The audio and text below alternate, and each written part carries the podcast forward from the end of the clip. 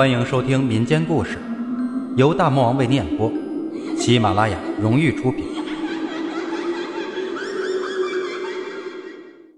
蛇道人，田玉元，江西人，生活在清代乾嘉年间。早年，田玉元曾入某巨公官邸当木客，所谓木客就是师爷。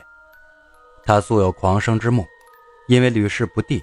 对科举失去信心，加上喜好游山玩水，因此常常告假外出，到处去走走。有一次，田玉元听说山里有一块秦朝的李斯小篆碑，便想去拓个本子回来。入山后找了半天，结果没有找到，天却晚了，正在着急，见前面山坳里透出光亮，便上前求宿。到了近前，发现是个道观。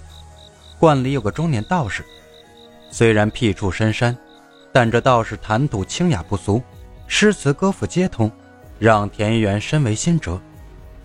两人轻谈良久，田一元腹中饥饿，道士便下厨去做了一碗面给他吃。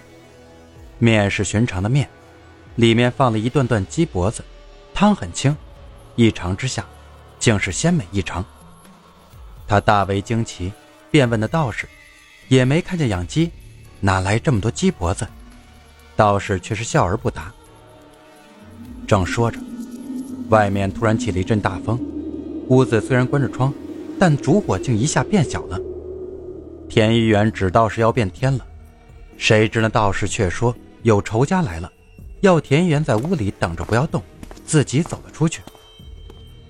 没过一会儿，只听那道士说：“你既然来了。”本来要当场见个高下，但我今天有贵客登门，改到明天吧。田一元很好奇，这个清雅的道士居然也会有仇家。他大着胆子从庄隙里一看，却见那道士站在院中，面前却不是人，而是一条巨蛇。这蛇形状相当古怪，身体只有四五尺长，宽到两尺许，简直是方的。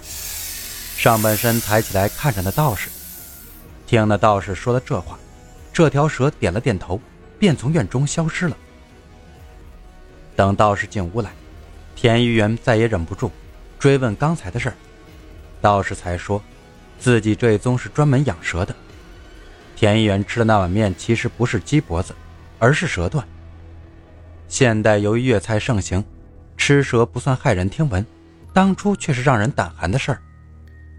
日本人发明的味精刚进入中国时，乡间见这种粉末能让清水变鸡汤，就以讹传讹的说是蛇骨粉做的，所以才这么鲜。田一元开始也有点恶心，但回味起来，蛇段竟是异常的鲜美，便问那道士养蛇做什么。道士说，他是专门圈养蛇类的，主要是取胆卖给药铺，而且还有一手绝活，就是治蛇黄。蛇黄是蛇体内的结石，是一味极其珍贵的中药。道士养蛇取胆取黄，赚了钱后再用来施舍给乡间平民。田一元听了肃然起敬。也正因为养蛇杀蛇，方才引来的便是蛇王。蛇王的子孙被道士杀了不少，蛇王要来斗法复仇呢。听说道士有难，田一元便要明天与道士一同去。一是帮忙，二来也是这等斗法的情形平生难得一见，实在是想见识一下。道士开始很为难，后来才点了点头，说也好，因为蛇王极具灵性，不会伤及无辜，而自己生死未卜，一旦斗法失败，田一元也好给自己收尸。第二天，道士削了一大堆竹签，然后带着田一元到了一个山顶。拿了块雄黄给他，要他含在嘴里，站在一块大石后，千叮咛万嘱咐，交代的斗法中途千万不要出来，自己便向前走去。过了一阵儿，腥风大作，田园大着胆子探头去看，只见草丛簌簌而动，不断倒伏，那蛇王已游了过来，到了道士面前，大约五六步远，蛇王停住了，从嘴里喷出黄色的烟雾。远远闻来，仍是异常腥臭，道士则不断把竹签扔出去，每扔一下，黄雾便淡一些，但很快又浓了起来。渐渐的，黄雾笼罩了周围方圆丈许，田一元眼前什么都看不到了。不知道道士怎么样了，他来时的雄心已然荡然无存，两条腿不住的打颤。好一阵过去，只听得那道士脚步声响起，确实的踉跄着走了回来，一到田园呆的石头边便倒了下来。田园大吃一惊，连忙扶起他。那道士周身接肿，已说不出话来，只是指了指胸前。田园一摸他的胸口，见有个小瓷瓶。里面有两颗鲜红的药丸，就让道士服了下去。过了好一阵子，道士才苏醒过来。等黄雾散了，田一元过去看了看，只见蛇王已不知所踪，地上密密麻麻全是竹签，每根都有三分之二深入土中，有些甚至插在石头里，可见当时道士扔出去时力量有多大。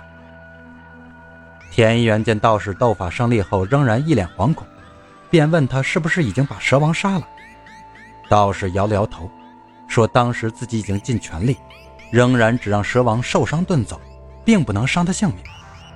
虽然侥幸取胜，但蛇王是一公一母，这回来的是公蛇王，母蛇王三天之内必定会来，确实要大一倍有余。公蛇王都如此难以对付，母蛇王一来。自己肯定不是对手，怕是难逃一劫了。田一元听了也大惊失色，劝他干脆逃走算了。道士却说蛇王是有灵性的，就算千里之遥一样追得到。如果自己躲到人烟稠密的地方，蛇王追来会玉石皆焚，生灵涂炭，造的孽就更大了。田一元听得好不难受，问他还有没有别的办法。道士叹了口气说：“办法倒是有一个，或许可以瞒过蛇王，但这事儿一定要田一元帮忙才行。”回到道观，道士将罐中的大铜钟放了下来，自己钻进钟下，让田一元用六一泥封好口，说三天后再把自己放出来。这口钟少说有几千斤，一进里面，自己是根本出不来的。第二天。突然下了一场暴雨，山路都被冲断了。第三天，田一元叫了人赶到那道观，却见道观已成了一片瓦砾，只有铜钟还竖在地上，上面尽是摩擦后的痕迹。他把钟抬起来一看，只见里面热气腾腾，道士已经化成了一具焦尸。田一元感叹良久，只好将道士埋了。后来，田一元远游西域。在那里又遇到一个捉蛇的道士，说起此事，那道士泪流满面。原来田一元先前遇到的是他的师兄。田一元问他当时到底发生了什么事儿，那道士说师兄棋差一招，也低估了母蛇王的灵性。他躲在大钟里，虽然母蛇王咬不到他，却缠绕在钟上不停地打转，使得钟内温度急剧升高，而他师兄在里面根本无法躲避。最终仍是难逃一劫，被活活给烧死了。